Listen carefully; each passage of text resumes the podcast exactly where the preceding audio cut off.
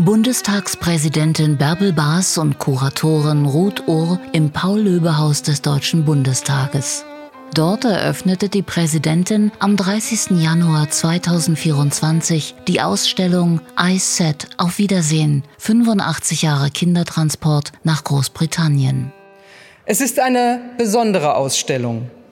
Sie zeigt die Geschichte einer beispiellosen Rettungsaktion nach dem Pogrom vom 9. November 1938.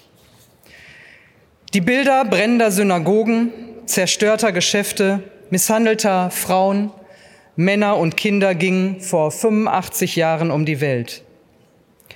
Wer es sehen wollte, wusste, jüdisches Leben hat im nationalsozialistischen Deutschland keine Zukunft.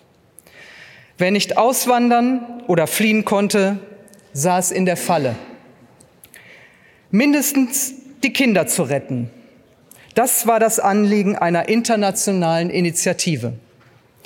Mehr als 10.000 Jungen und Mädchen wurden bis zum Ausbruch des Krieges gerettet. Die meisten von ihnen fanden Zuflucht in Großbritannien. Die Ausstellung zeigt ausgewählte Briefe, Postkarten und Zeichnungen von fünf verschiedenen jüdischen Familien.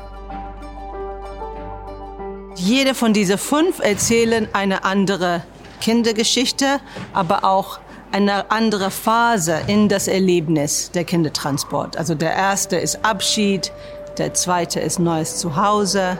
Und damit erzählen wir diese Geschichte, wie diese Kinder von ihren Eltern weggeschickt wurden, weil die Eltern fanden es so gefährlich zu Hause, dass die mussten die eigenen Kinder in Ungewissheit wegschicken. Die Kinder wurden in Großbritannien in Pflegefamilien, Wohnheimen oder Schulen untergebracht. Die kommen nach Großbritannien, die sprechen kein Wort Englisch. Eine ganz neue Lebensart entdecken und man sieht, wie die Kinder fremdeln von ihren Eltern. Und das ist auch natürlich ganz tragisch für die Eltern. Und tatsächlich keine einzige von diesen Kindern, die wir zeigen, haben ihre Eltern wieder gesehen. Die Kinder waren traumatisiert. Sie hatten alles verloren. Die Eltern, die Geschwister, Freunde, das vertraute Umfeld. Viele verstanden nicht, wieso sie weggeschickt wurden. Manche glaubten, sie wurden von ihren Eltern verstoßen. Briefe waren die einzige Möglichkeit, Kontakt zu halten. Und nach Ausbruch des Krieges nur noch Korrespondenzkarten über das Rote Kreuz. Erlaubt waren 25 Wörter einmal in drei Monaten. Und irgendwann kamen keine Nachrichten mehr an. Es könnte auch ein Theaterstück sein oder ein Stück Musik. Man hat drei Stimmen in dieser Ausstellung. Die Eltern, die Kinder und die Pflegeeltern. Und jeder erlebt es anders. Die Ausstellung erzählt nicht die gesamte Geschichte von 85 Jahren Kindertransport. Vielmehr erzählt sie die Geschichte einzelner Familien mit der jeweiligen Hoffnung auf ein Wiedersehen. Es gibt das Bild von Hannah Kuhn, Sie steht auf dem Balkon mit ihrer Mutter. Die Mutter trägt ihr schönster Pelz. Das Kind kuschelt sich in dem Pelzmantel die Mutter. Das Kind strahlt. Das ist das Abschiedsbild des Kindes von der Mutter. Und die Mutter sieht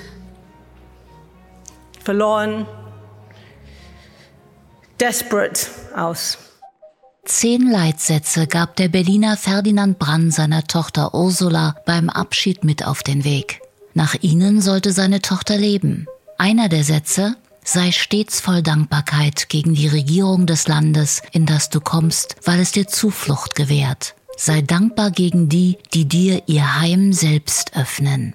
Zwei Zeitzeugen, die seinerzeit mit Kindertransporten nach Großbritannien in Sicherheit gebracht wurden, sind für die Ausstellungseröffnung eigens aus London angereist.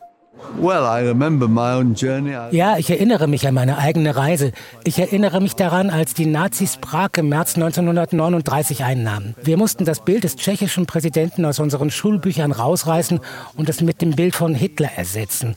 Meiner Mutter wurde die Ausreise verweigert. Sie gab mich zum Kindertransport und ich erreichte London. Und ich hatte mehr Glück als andere, denn ich hatte jemanden, der auf mich im Liverpool Street Bahnhof wartete. Eine lange Reise, von meiner Mutter am Prager Bahnhof Abschied zu nehmen. Diese alten Erinnerungen kamen heute wieder auf. So my day here.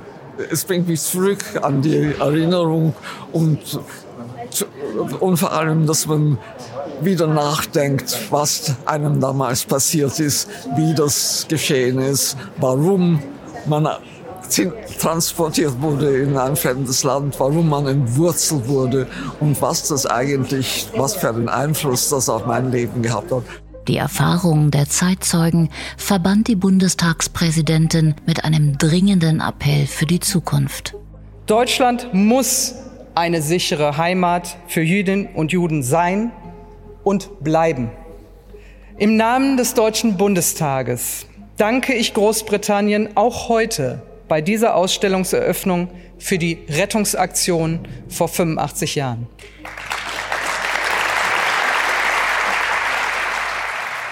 Die Ausstellung kann noch bis zum 23. Februar 2024 im Paul-Löbe-Haus besucht werden. Informationen dazu gibt es im Internet unter bundestag.de-ausstellungen.